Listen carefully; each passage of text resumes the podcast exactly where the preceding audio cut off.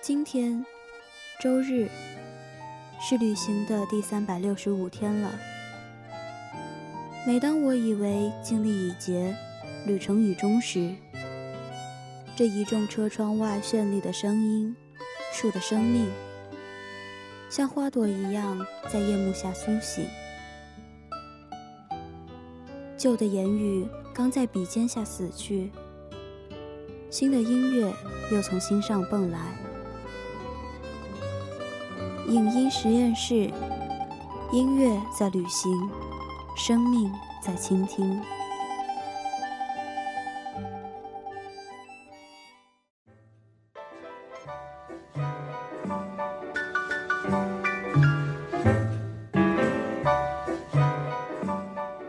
坐上一辆列车，前途漫漫。今天的旅程，我们去往北欧。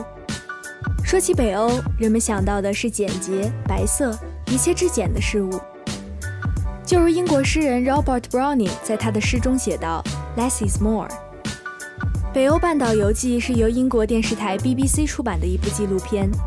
该片多角度地拍摄了北欧五国中的三国——瑞典、挪威、丹麦。一直以来，这三个国家都被世界公认为幸福感最高的国家。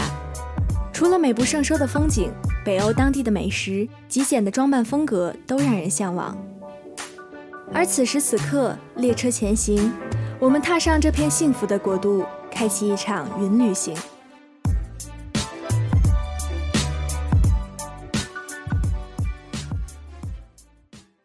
叮咚，欢迎乘坐影音号列车。本车由瑞典开往挪威，途经丹麦，共三站。感谢您的乘坐。叮咚，前方到达瑞典。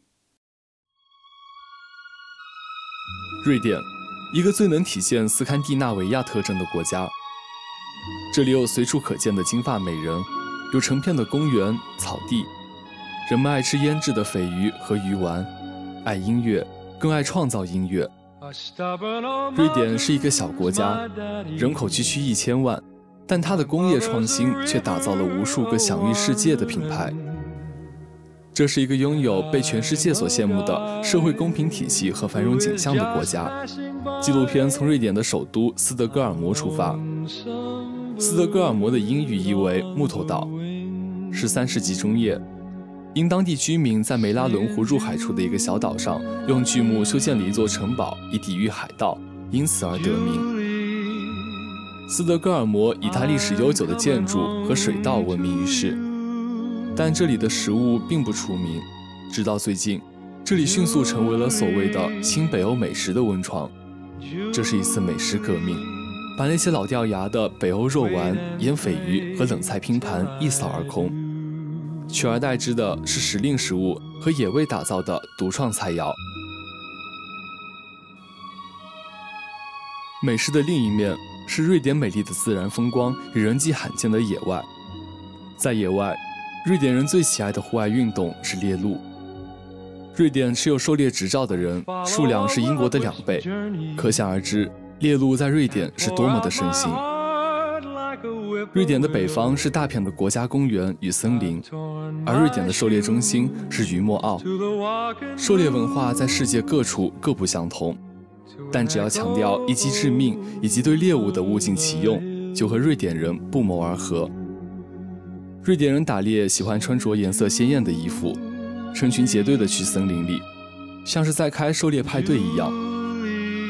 但来到野外的瑞典人，不全是为了狩猎。瑞典人享有在野外自由散步的权利，他们叫做公共散步权。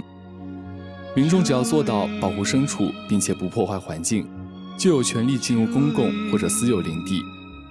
散步的同时，他们还会采摘野浆果，一种奇异的野间零食。除此之外，聪明的瑞典人还开发出了其他的更为惬意的享受美景的办法——泡澡。和传统的泡澡不同的是。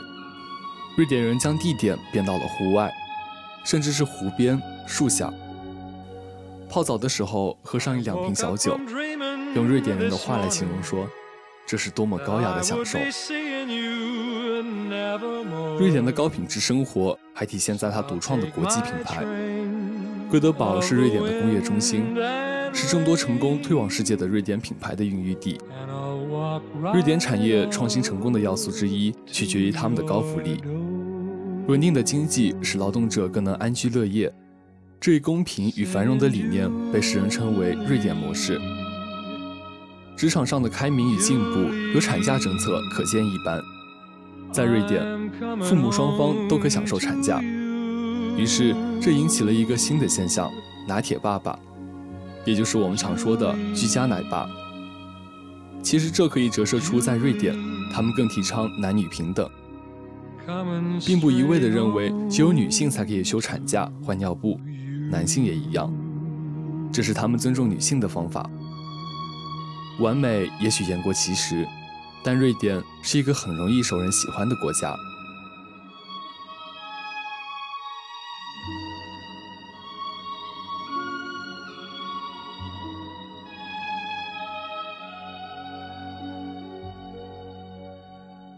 Stubborn old mountains, my daddy. My mother's a river a wandering. 叮咚，前方到达丹麦。喜欢丹麦，或许是喜欢哥本哈根的美食，或许是因为那里是小美人鱼的故乡，更或许是喜欢它的单车文化。在丹麦，百分之五十五的哈根市民每天都骑自行车。哥本哈根的人口总数是五十五万，但却有六十五万辆自行车。人们的出行工具似乎都靠着自行车，这或许也是他们享受惬意慢节奏生活的一种方式。毕竟，相比于拥挤的交通，宽广的街道更令人舒心。人们远道而行来到丹麦，并不是为了这里的食物。除非你特别喜欢腌鲱鱼，但事情似乎也并不是一直是这样。哥本哈根一家餐厅的出现改变了这样的看法。这家餐厅吸引了全世界美食家的眼光。从2010年至2012年，它一直被票选为全球最佳餐厅。这家餐厅叫诺玛，而丹麦之行的第一站也从这里开始。诺玛餐厅引领的新北欧美食一炮而红。餐厅菜品原料皆来自斯堪的纳维亚，本土当季和天然的原材料。主厨雷内雷瑞皮的厨艺灵感都来源于哥本哈根市外的河岸边。他形容说，那里是他的一个巨大的天然食物柜，在薄脆饼上刷上海藻汁，再淋上黑黄油酱，放上叶子，撒上花瓣，这都是诺玛餐厅独特的烹饪创意，强调季节性，强调美食的概念。尽管丹麦的美食地位日益上升，但是大多数人对现代丹麦的印象不是来自于菜单，而是来自电视。对于北欧黑色电视剧的百万粉丝而言，哥本哈根始终如丹麦罪案剧《谋杀》中所见，是座黑暗阴冷、伴随着腐败和凶杀的混乱城市。但这和真实的丹麦恰恰相反。丹麦作为小美人鱼的故乡，其实是充满童话色彩的。哥本哈根城市更像是一座艺术品，整个城市充斥着古典建筑、雕塑、画像，整座城市就是丹麦的一张名片，完美的诠释了丹麦的历史与文化。丹麦人豁达直接，讲究和谐合作，他们性格里其实都深藏着善良的性格，就如片中采访的一位销售经理所说的那样，他们并不认为超过百分之五十的税率过高。他们深深的相信国家。乌托邦式的社会，他们选择相信国家的直接结果就是，他们过得很幸福。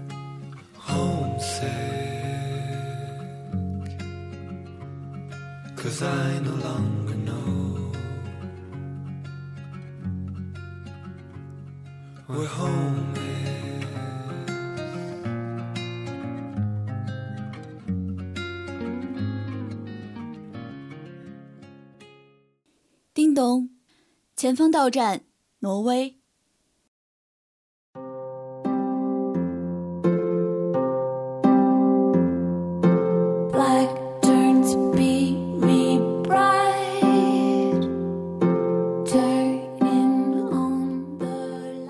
挪挪威带着几分神秘与萧瑟，海水里是大西洋的深黑忧郁，峡湾中是盘旋的绿色宝石，呼啸的海风，湿漉漉的雨，晃动翻转的船，热气腾腾的华夫饼，这是挪威。旅途从西海岸的贝尔根开始，贝尔根是老牌的捕鱼业的核心地区，并以18世纪早期的风格建筑闻名。但这个历史悠久的港口，现如今却被用作为挪威的石油钻塔提供补给。挪威曾经是一个贫穷的国家，到如今成为了全世界最富有的国家之一。这一切的繁荣改变，都因为一个东西——石油。与其他石油富国所不同的是，挪威石油所带来的财富被严格限制使用。与达拉斯和迪拜相比，贝尔根更像是一座康沃尔渔村。与贝尔根低调的美丽相比，奥斯陆是座耀眼闪亮的城市。奥斯陆是挪威的首都，在这里，挪威的新兴财富与信心被展示给全世界。奥斯陆不仅有极具特色的滑雪跳台和各式新式建筑，奥斯陆的夜生活也非常丰富。富有而充满活力的年轻人可不管詹代法则里对谦卑的定义，他们尽情地享受着挪威出了名的昂贵的酒水。除去这些，挪威更吸引人的是它那令人叹为观止的自然美景。没有一张明信片可以重塑这里的景色。在沃斯到奥斯陆的铁道线上，穿越地球上最漂亮的景色，车轨爬上高出海平面一千两百米的高山，这被认为是世界上最壮美的火车线路之一。在许多方面，挪威是一个守旧的国家。挪威有许多腌制食品，其中腊羊头是挪威特有的传统菜肴之一。为了制作最原始的美味的腊羊头，采用最原始的方法。在炭火中焖烤两个小时，除掉羊毛，再用盐腌制羊头许多天，然后再烟熏。挪威总是愿意花大把的时间做着这些琐碎的事，这是他们的日常，也是他们的生活。巴德和维加德可以说是挪威最出名的两个人，他们出道十多年，以讽刺歌曲和喜剧小品著称，而让他们真正声名远播的是歌曲《狐狸说》。他们的 MTV 获得了三亿的点击率，成为了 YouTube 2013年的视频榜首。尽管他们在国际上已取得了这样的成功，他们仍专注于演绎挪威电视的每周节目。他们更看重的是名望之外的生活。生活这个词似乎与挪威人息息相关。他们的生活很慢，很空。也许是地理位置造就的原因，挪威的天气和小孩的脸一样。阴晴不定，天气多是雨天。《北欧半岛游记》虽然是站在英国人的角度进行拍摄，但它所呈现的画面是真实且真相的。它不仅记录了北欧的美，也记录了北欧的坏。在谈论挪威几年前的一件惨案时，他们毫不避讳，受采访者没有遮遮掩掩。没有试图用敷衍的话来掩盖这段被确定报道的新闻，相反，他们坦坦荡荡，就好像是在用行动告诉你：我们做错过事，我们承认并且忏悔。但这并不是一件可耻的事。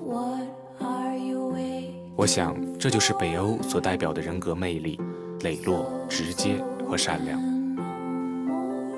此纪录片的意义大概就体现在打破最初的认知，展示真实的城市印象。对于未曾去过北欧的我们来说，这部纪录片就是一本当地人撰写的旅行手册。它没有特地的标注那些已经被炒得火热的旅游胜地，也许只是一家餐厅、一栋建筑，或许是一场谈话、一杯小酒。但这就是旅行的意义，城市的文明。我们总得明白，认知。比了解重要，底蕴比底色重要，现在比过去重要。